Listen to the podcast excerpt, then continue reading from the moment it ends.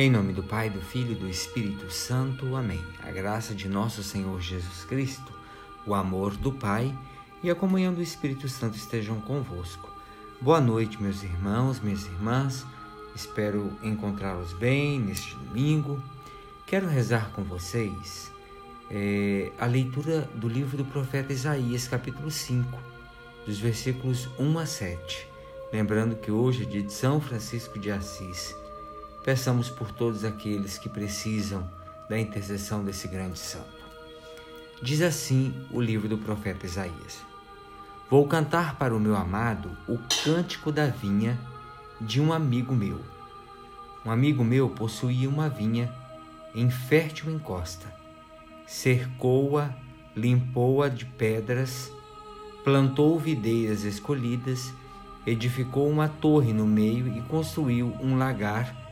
Esperava que ela produzisse uvas boas, mas produziu uvas selvagens. Agora, habitantes de Jerusalém e cidades de Judá, julgai a minha situação e a de minha vinha.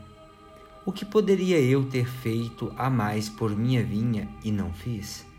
Eu esperava com uvas de verdade, mas por que produziu ela uvas selvagens? Pois agora vou mostrar-vos o que farei com minha vinha. Vou desmanchar a cerca e ela será devastada. Vou derrubar o um muro e ela será pisoteada. Vou deixá-la inculta e selvagem. Ela não será podada nem lavrada, espinhos e sarças tomarão conta dela. Não deixarei as nuvens derramar a chuva sobre ela. Pois bem, a vinha do Senhor dos Exércitos é a casa de Israel e o povo de Judá, sua dileta plantação. Eu esperava deles frutos de justiça, e eis injustiça. Esperava, esperava boas obras de bondade, e eis a iniquidade. Palavra do Senhor, demos graças a Deus. Meus irmãos e minhas irmãs, a canção que o profeta canta é bonita e o tema é bem sugestivo. O profeta e aí poeta brinca com as sonoridades, sonoridades, perdão, e com o ritmo. Alterna os sons doces das canções de amor com os sons ásperos das canções de trabalho. Os interlocutores do profeta estão atentos e até fascinados e escutam com prazer a descrição das quase patéticas tentativas do poeta para conquistar a sua amada. Ouvem-no falar, ouvem falar dos seus trabalhos para construir a sua vinha, dos seus cuidados com ela, das suas ilusões, dos seus sonhos. Sorriem perante as alusões ao lagar que era o lugar onde era feito o vinho, e a torre de onde o amado vigiara para que ninguém entre na sua vinha e colha os frutos do seu amor. Aprovam quando ele, depois de tantos cuidados, fica à espera dos frutos saborosos daquele amor que cultivou. Nesta parábola, Deus é o vinhateiro Israel é a vinha.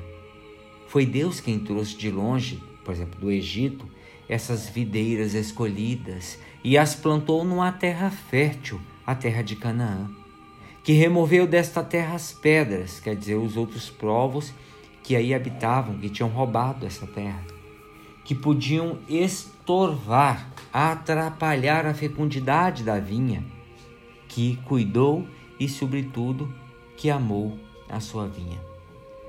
Como é que Israel respondeu aos esforços de Deus? Que frutos a vinha chamada Israel deu a Javé? O profeta responde: Deus esperava de Israel que viesse o direito e a justiça, e cumprindo fielmente as exigências da aliança. Esperava uma vida de coerência com os mandamentos.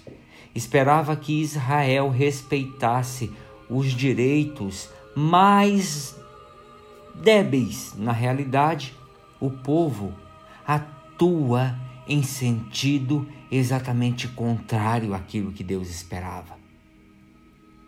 Os poderosos cometem injustiça e arbitrariedades. Os juízes são corruptos e não fazem justiça ao pobre. Os grandes praticam violências e derramam o sangue do inocente. Os órfãos e as viúvas veem espezinhados os seus direitos sem que ninguém os defenda.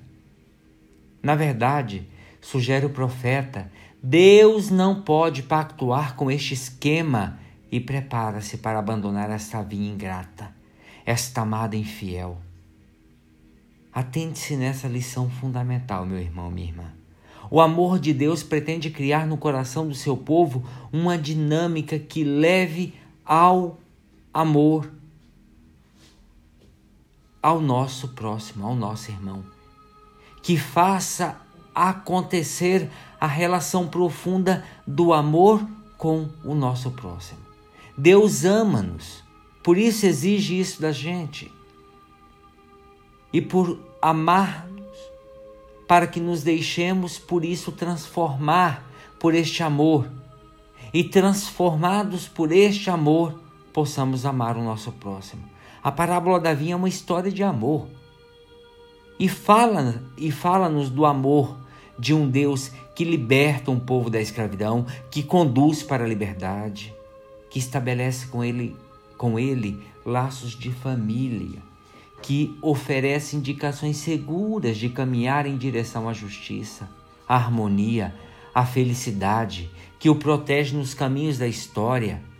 É preciso termos consciência de que esta história de amor não terminou e que o mesmo Deus continua a derramar sobre nós todos os dias o seu amor, a sua bondade, a sua misericórdia. Temos consciência desse fato? Temos o coração aberto aos seus dons? Encontro tempo e disponibilidade para agradecer ao Senhor por todo este amor? O encontro com o amor de Deus tem de significar uma efetiva transformação no nosso coração e tem de nos levar ao amor E o endereço do nosso amor é o próximo. Quem trata o irmão com arrogância, quem assume atitudes duras, agressivas, intolerantes, quem pratica injustiça e espezinha os direitos dos mais fracos, quem é insensível aos dramas dos irmãos, certamente ainda não fez a experiência do amor de Deus.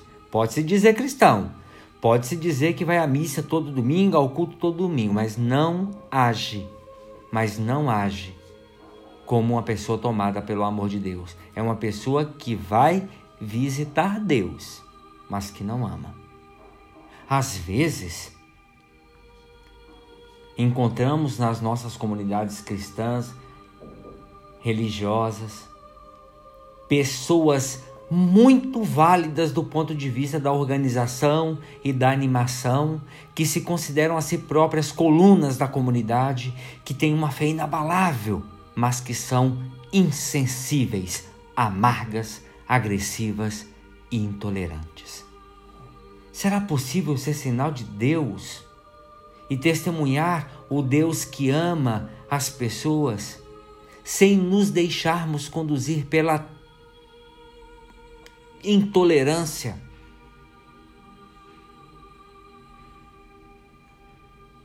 Como é que nós podemos ser conduzidos pela tolerância, pela misericórdia, pela bondade e pela compreensão? Por que somos intolerantes? Por que temos um discurso de ódio com uma fala cristã? Por que, que nós levamos o ódio falando de Deus. Onde está Deus naquilo que nós pregamos? O nosso texto identifica os, os frutos bons que Deus espera da sua vinha, com o direito e a justiça, e afirma que Deus não tolera uma vinha que produz sangue derramado e gritos de horror. nos nossos dias o sangue derramado das vítimas da violência, do terrorismo, de guerras religiosas, de sistemas políticos que geram divisão e ódio contra o irmão, que geram morte e sofrimento, e que continua a atingir a nossa história com sangue de inocentes. Os gritos de horror de tantos homens, mulheres privados dos direitos mais elementares, torturados, marginalizados, excluídos, impedidos de ter acesso a uma vida minimamente humana. Continuam aí a escutar-se esses gritos pela Europa, Ásia, África, nas Américas e no nosso Brasil.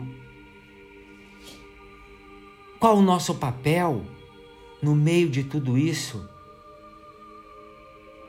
É dizer que aquilo que não presta tem que morrer? É fazer justiça com as suas próprias mãos? É dizer que é certo ou errado a escolha do próximo? Podemos calar-nos num silêncio de cúmplice e alienado diante do drama de tantos irmãos condenados à morte, pelo diálogo de muitos cristãos que se dizem cristãos. O que podemos fazer para que a vinha de Deus produza outros frutos?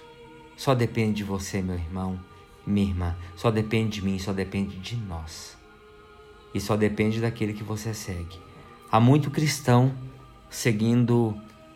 Há, veja só, há muitos cristãos seguindo símbolos diabólicos que pregam a justiça com as próprias mãos. Porque só quem leva a morte no sentido mais doloroso e que derrama o sangue do seu próximo só pode, só pode ser guiado por aquele que divide o reino. E aquele que divide o reino é Satanás. Que o Senhor nos ajude, nos ajude a seguir verdadeiramente o Senhor da vinha. Divino Mestre, às vezes somos surdos à tua mensagem de amor, ou então contrário aos teus projetos de renovação no mundo. Apegados aos nossos desejos egoístas, deixamos de produzir os bons frutos que de nós esperas. Impulsiona-nos, Senhor a sermos solidários contigo na implantação do teu reino. Amém. Ave Maria, cheia de graça, o Senhor é convosco. Bendita sois vós entre as mulheres, e bendito é o fruto do vosso ventre, Jesus. Santa Maria, Mãe de Deus, rogai por nós, pecadores, agora e na hora de nossa morte. Amém. Pela intercessão da bem-aventurada Virgem Maria, do seu esposo São José, também hoje pelo dia de São Francisco de Assis rogo a bênção e a proteção sobre todos os nossos irmãos e irmãs indefesos, excluídos, marginalizados, aqueles que sofrem o atentado à sua própria vida, que perdem os seus direitos. Peço também por cada um de nós, para que nós possamos sair do discurso cristão à prática verdadeiramente cristã. Porque o Senhor no momento oportuno vai nos dizer que frutos você deu e que nós saibamos dizer bons frutos, Senhor. Que pela intercessão de Maria, de José e hoje São Francisco de Assis, desça essa benção do Deus Todo-Poderoso, Pai, Filho e Espírito Santo. Amém. Meu irmão, minha irmã, tenham todos uma boa noite e boa semana.